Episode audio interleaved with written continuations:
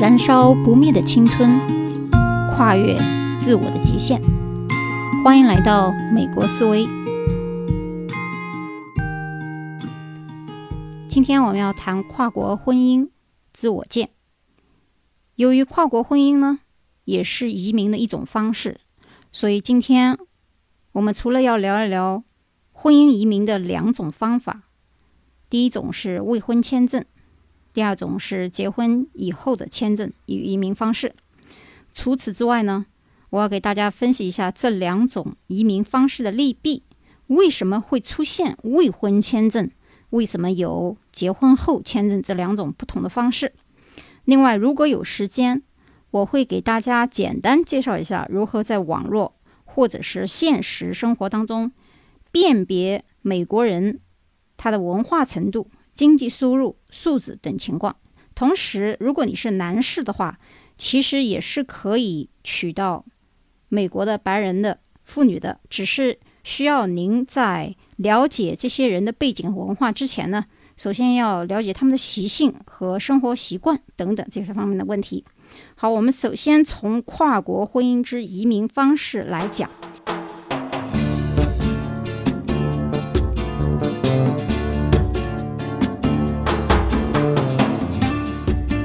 昨天啊，我的文案出来以后啊，很多人看不下去，因为呢，这个专业术语太多。那么我在音频里面在讲的时候呢，不会读这个所有的条款和条文，但是我会以最简单的方式让你明白两种婚姻方式的。不同的签证条件以及他们有什么优缺点？首先，我们谈第一种叫未婚签证。那么，在美国的法律当中呢，未婚妻啊，她是享有这个婚姻权利的，也叫 fiance。因为这个单词呢是从法语过来的，所以你查英语的这个音标节奏感的时候，觉得这个发音很奇怪，因为这个是个法语单词。那么，未婚妻和未婚夫呢，都可以申请 K 一或者是 K 二签证。美国公民，也就是你的未婚夫或者未婚妻，帮你在申请 K 一签证的时候啊，您必须要具有哪些条件呢？首先，第一，你们两个人呢要出示两年之内啊，你们曾经见过面的啊，比如说在什么地方会面啊，呃，或者去哪里旅游的这些合影的照片，最好是合影照片啊，你不能说两个人分开照。这个在某种程度上，签证官是不能给你过的。另外呢，你申请这个未婚妻签证啊，必须是美国公民。记住啊，绿卡是不可以给中国的。未婚妻或者是未婚夫来申请 K 一签证的绿卡是不可以的。你的未婚夫和未婚妻的身份必须是美籍啊！我再说清楚一遍，这个只指仅仅存在于美籍人士与中国公民之间的婚姻关系法。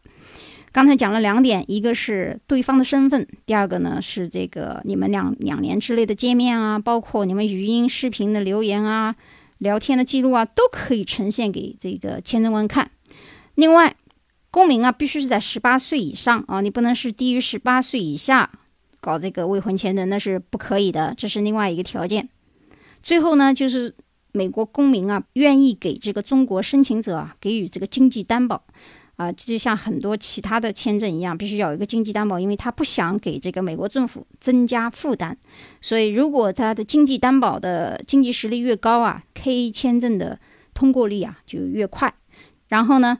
由这个美方的美国公民居住地所在地向这个移民局处理中心提交申请，这就是未婚签证的整个的条款和过程。那么什么是 K 二呢？K 二呢是这样啊，就说你是未婚妻或者说未婚夫，但是你呢有一些子女是低于二十一岁的，那么可以这个子女呢是通过你的未婚签证一并申请这个绿卡，必须是低于。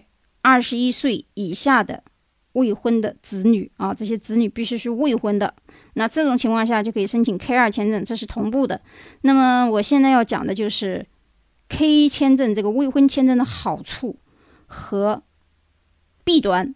好处就是它的时间周期特别短。我们很多人在中国或者是美国结婚以后啊，申请这个结婚签证需要等候两年的时间啊，或者是一年的时间。可是这个未婚签证啊，六个月就下来了，最快的速度是三个月，你就可以拿到一张临时绿卡。听好了啊，是一张临时绿卡。这张临时绿卡可以提供给你在美国上任何社区大学免费，甚至于可以找一些工作，都是合法的啊。你这张临时绿卡在很大一段时间内都是合法的美国长期居住的公民，而且。他的身份会比工作签证、学生签证还要硬，原因就是说，很多人在从学生签证或者是工作签证转绿卡的时候啊，他也会有一个临时绿卡的身份，我们称之为过渡期。好，这个过渡期的优点我刚才讲了，就是它时间短啊。那么你们保证说，未婚以后到美国来以后几个月之内要完成这个婚礼，这是未婚签证后续要做的事情。我们刚才讲的它的优点，它的缺点在哪里呢？第一。你是未婚签证过来了，对呀。那么在没有结婚之前，万一你们两个小两口吵架呢？啊，崩盘呢？那怎么办呢？那么这个时候，美方可以立刻终止结婚合约，那么你就会被赶出美国国境了。这就是它的弊端，也就是说它有危险性。前提就是你能不能拿得住你的未婚妻或者是未婚夫。这就看你的水平了。另外，有的时候，如果你实在想要这个身份，我建议你忍忍一忍啊，咬咬牙，先结了婚。结了婚以后，因为这个结婚它是有时间限制的，也就是说，你过境以后必须在，我记得应该是前几年的时候，应该是四五个月之内必须结婚啊。然后在结婚以后，听清楚啊，在结婚以后，你们两个人必须在一起超过两年，那么对方才可以。给这个未婚妻或者未婚夫申请这个永久的绿卡，这个之间你拿的都是临时绿卡。临时绿卡和完整的绿卡没有太大区别，但是它有一定的危险，就是如果对方终止对你的担保和承诺于婚姻这个关系的话，你就有可能永远拿不到绿卡，因为他不帮你申请啊啊，这就是一个问题。那么好处就是它很快，如果你们的感情好，感情基础好，双方相互信任、相互爱慕的话。啊，这个就不是一个问题。那么后者的问题就在于，如果你们之间有一种不明确的契约或者是交易的话，这是非常非常之危险的。我要告诉大家，未婚签证的危险性就在这儿了。好，第二，我们现在要讲这个结婚的签证。结婚签证申请的签证名字呢叫 K 三啊，K 三，中国申请人的配偶啊。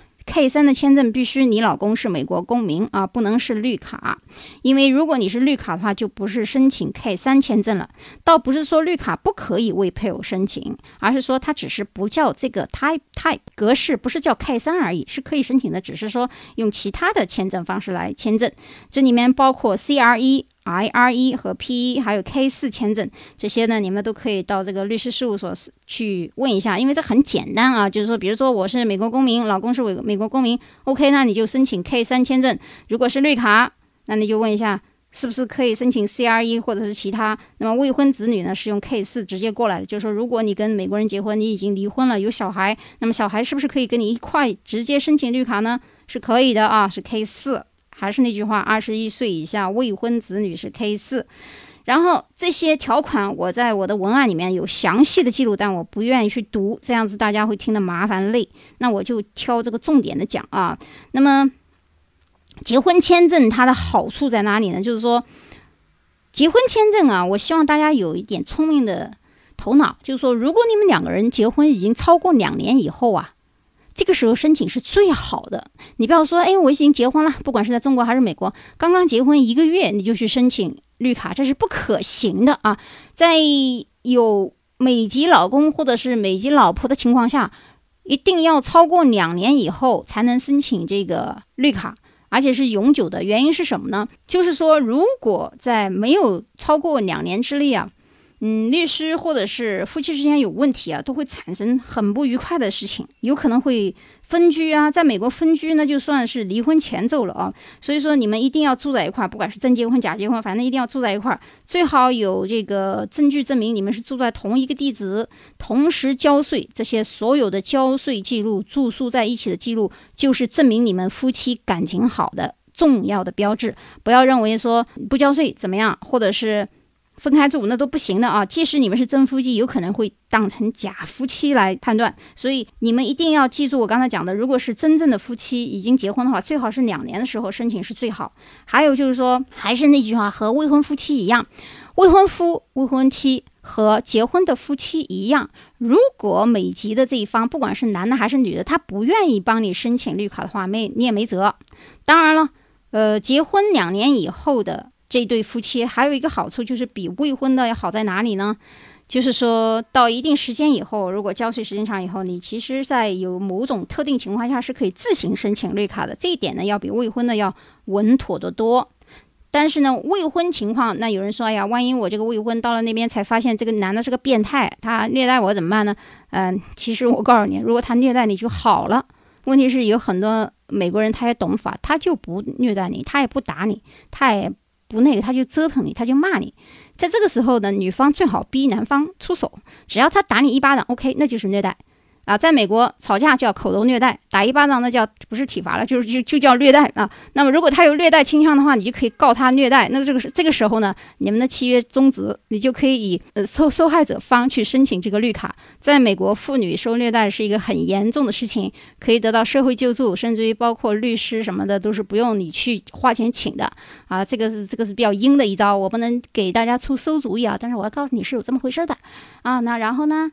我们刚才讲了未婚跟结婚的两种方式，但是还是我讲那句话，如果你们夫妻感情好的话，就不存在这些问题啊。如果你们夫妻感情不好，中间乱七八糟事儿多，只要有一方不愿意给你申请这个绿卡的话，结婚也没用啊。就这么一句话。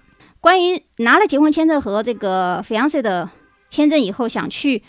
领事馆面签的时候啊，如果老公能跟你一块去就好；如果是未婚妻、未婚夫能跟你一块去也最好，没有也没有关系，一般都会那个律师会培训你啊，怎么的？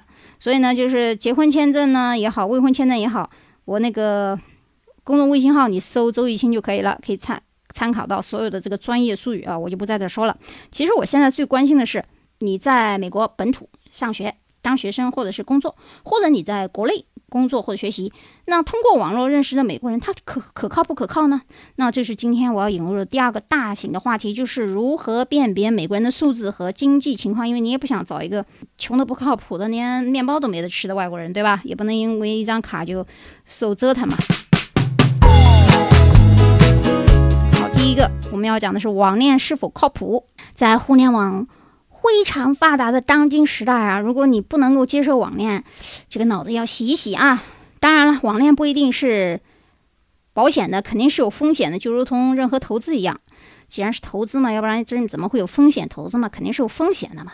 但是问题是，咱们如果是成熟的男女，已经超过三十加、四十加了啊，你就不要幼稚了。比如说少女时代十八到二十二，荷尔蒙比较强，还想着怎么爱这个帅哥那个嫩草的。啊，结婚是结婚，赤裸裸的一点点说呢，就是一桩买卖。很多人可能不同意啊，说我还是相信爱情的存在，天长地久。一桩这样的生意呢，其实是让男女双方放这个长线啊，就像买股票一样，看见未来和希望的买卖。只有大家都满意了，这桩生意才能做得下来。很多人说，哎呀，我爸妈不同意。女方说，男的没房子，这不就是买卖没交易成吗？你不满意嘛？他没钱嘛？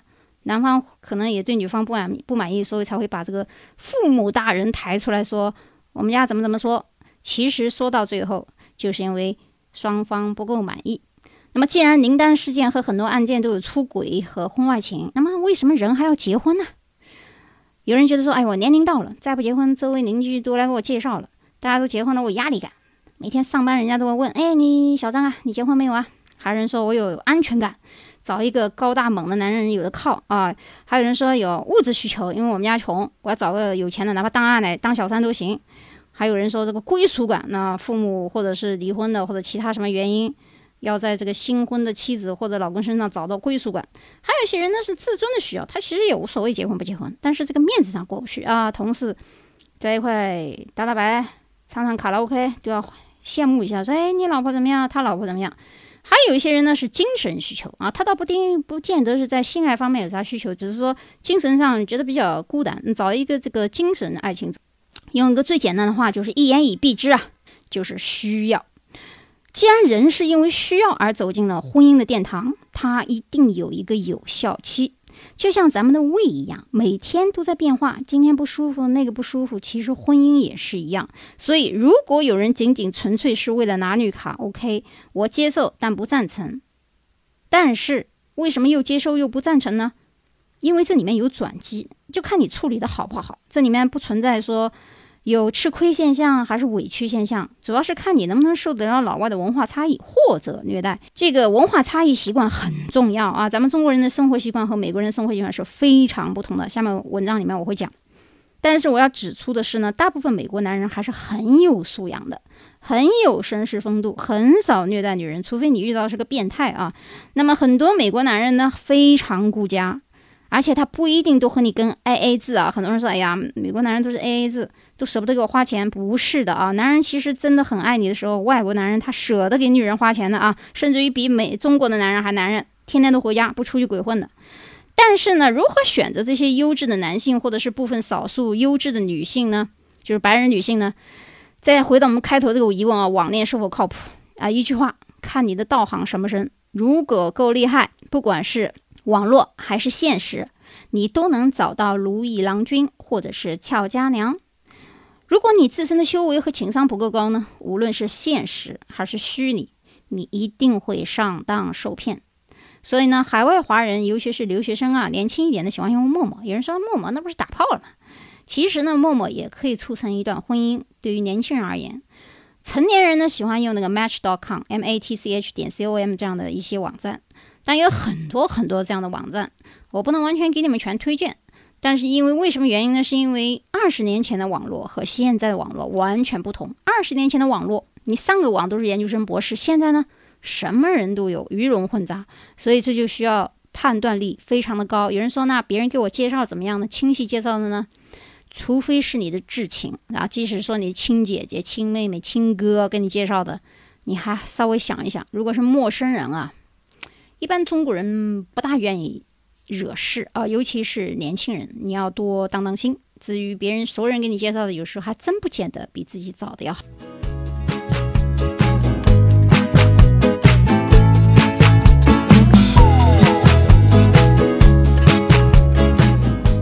好，第二点，我们来讲讲如何辨别骗子和低素质的美国人。简单稳妥的方法就是呢，如果你们是在网络认识，请你用视频而不是音频。为什么呢？视频你总能看见他的每一个动作与细节嘛。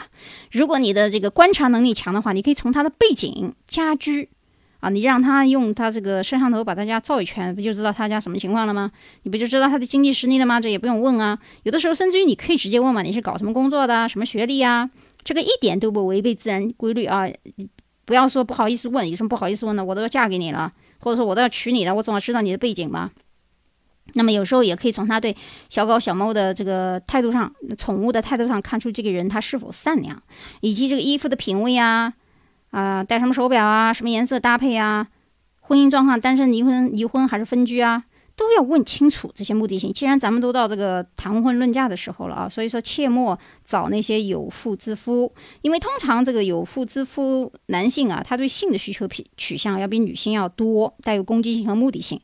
呃，玩玩你很正常。美国现在人都很聪明，知道这个中国留学生想留下来有绿卡的，玩你的多的是啊。所以说，女人当中那些心机婊，找那些。傻白甜的本土美国老实人也多的是，所以这两种人呢，建议你们不要给中国人抹黑啊。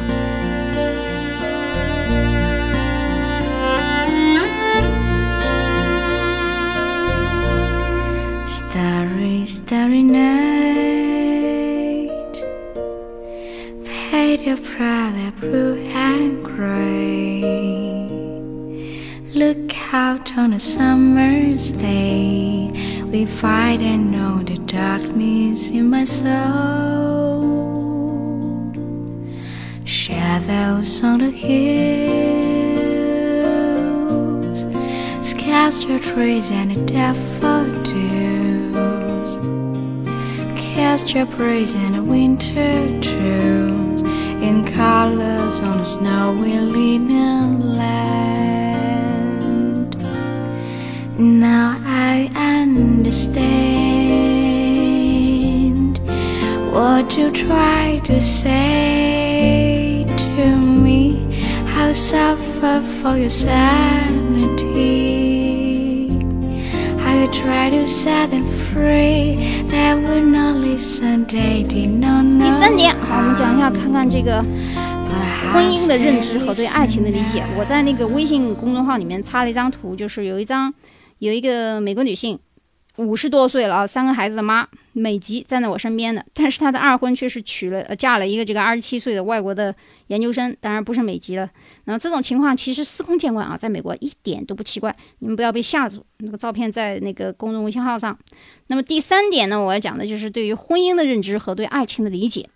西方人啊喜欢这个精神上面的啊浪漫主义，这是女人喜欢的。那东方人比较务实啊，比较讲这个索取啊，男女都一样。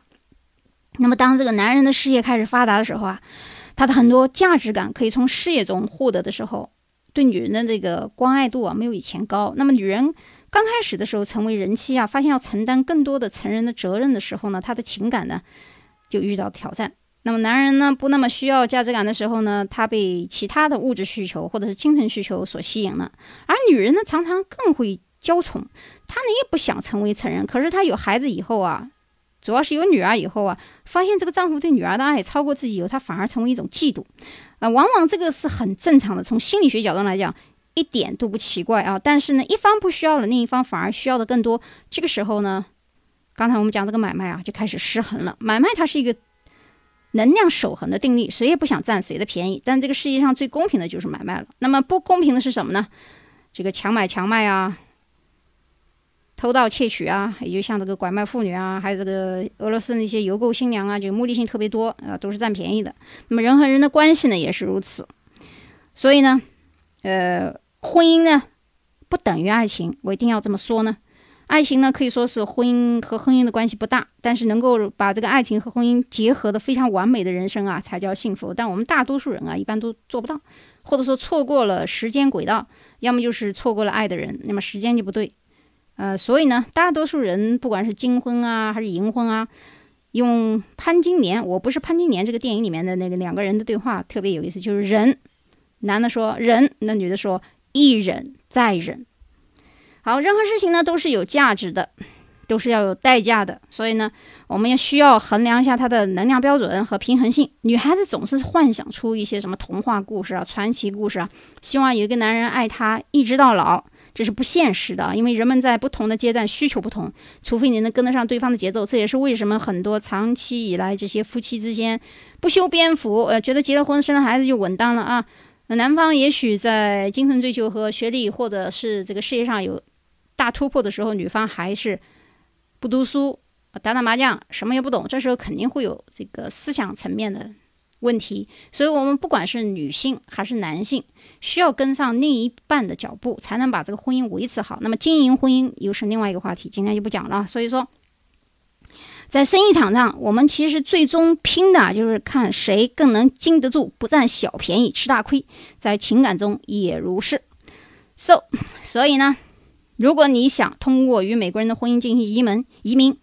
而且不想闹矛盾的，那么就处理好双方的关系，计较好得失，不存在委屈不委屈，主要看个人的喜好和观点。通常我想告诉大家的是，婚姻就是过日子，坦坦荡荡把日子过过好就可以了，不要奢望太多的东西啊。我们可以从书本上、朋友之间的精神领域获得其他方面的需求。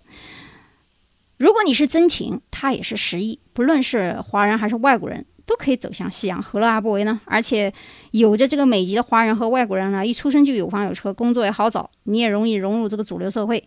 呃，吃的、玩的、用的、喝的、出去的优越感都不一样。这种存在感呢和差异性，只有身处美国几十年的老油头才能理解啊！不存在什么种族歧视，我就告诉你是有这么回事儿的。因为有些餐厅啊、俱乐部啊，它就是给白人开放的，你华人就进不去。所以说，如果你嫁的是个老外的话，可能感觉是不一样的。另外就是说，我为什么说你如果嫁给一个本土出生的华人？或者是外国人会好呢？原因是啊，我们很多华人的精英，包括我在内，我虽然了解了那么多美国的事情，可是我从哪里来的呢？还不是因为跟这些本土人学来的吗？如果我不跟他们接触，那我也不懂啊，那我也不可能融入他们的社会啊。如果你能直接插入他们的主流社会，何乐而不为呢？你要绕圈子干什么呢？这就所谓起点不同。好，最后我们要讲一下这个。西方人和东方人的习惯不一样，西方人喜欢穿越到未来，中国人喜欢穿越到过去。这个要追溯很多的历史。有人说西方人他又没有历史，当然要穿到未来了。你看那个《星球大战》什么科幻片啊，都是往未来方向发展。中国人呢，总是要回到唐朝，我们老祖宗最发达的年代，或者是宋代，或者是汉代，或者是秦始皇时代。所以我们在看美国人的电影和中国人电影时候，常常被这两个不同的世界观所搅乱。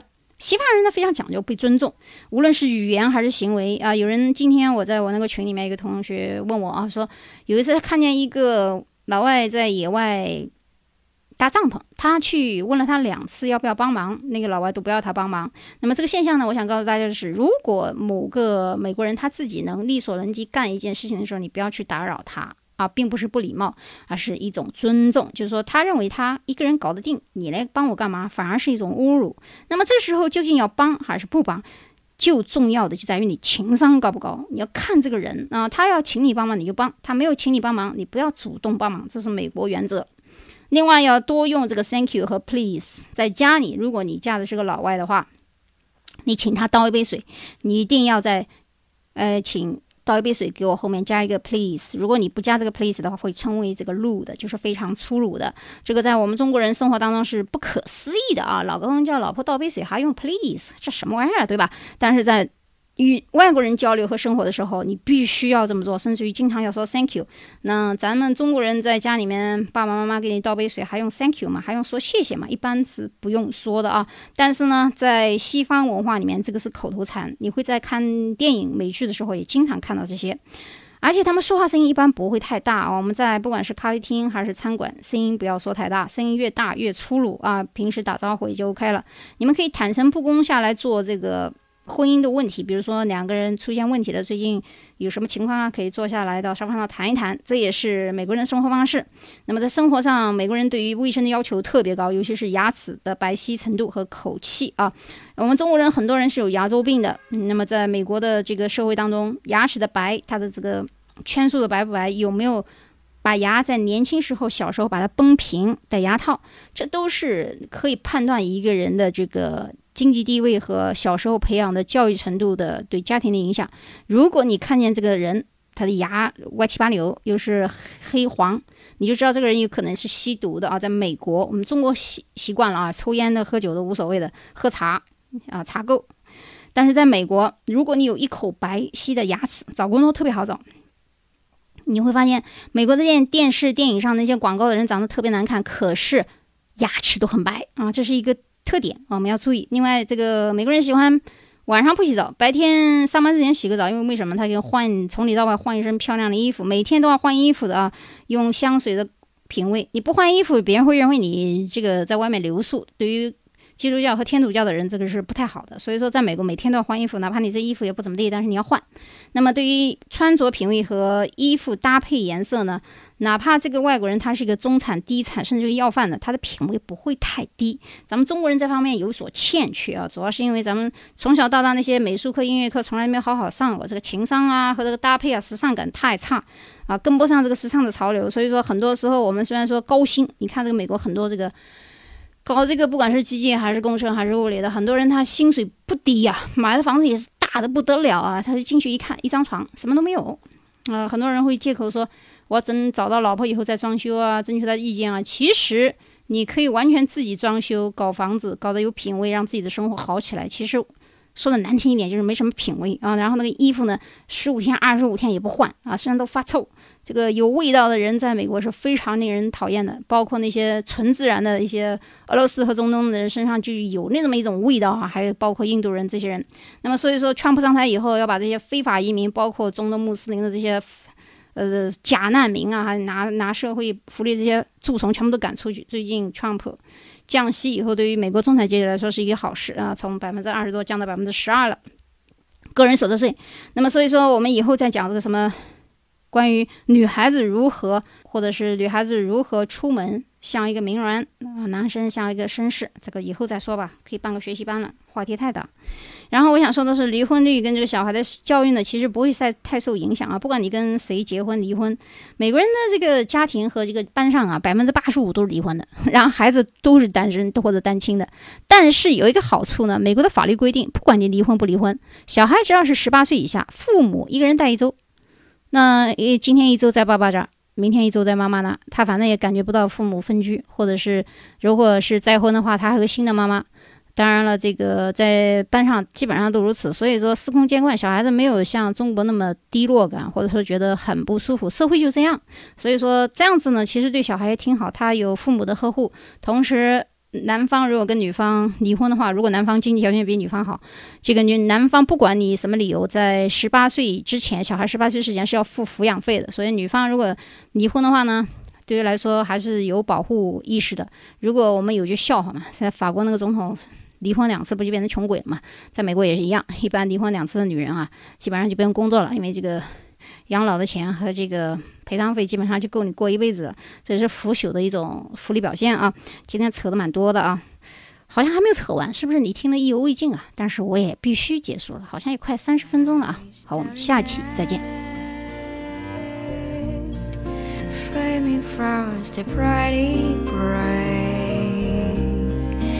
Clouds in violet hay Refracting Vincent's eyes of China blue.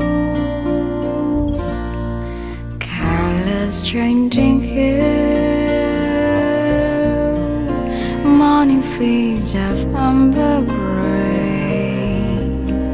Where the faces light in pain as beneath the rotted loving hand. Now I understand what you try to say to me. How suffer for your sanity. How try to set them free. They would not listen, they did not know how. Perhaps they listen now, for they could not love you. But still, your love was true. And when the heart was love inside, on the starry, starry night, you took your life as lovers often do. But I could have told you, Vincent, this world was never meant for one as beautiful as you.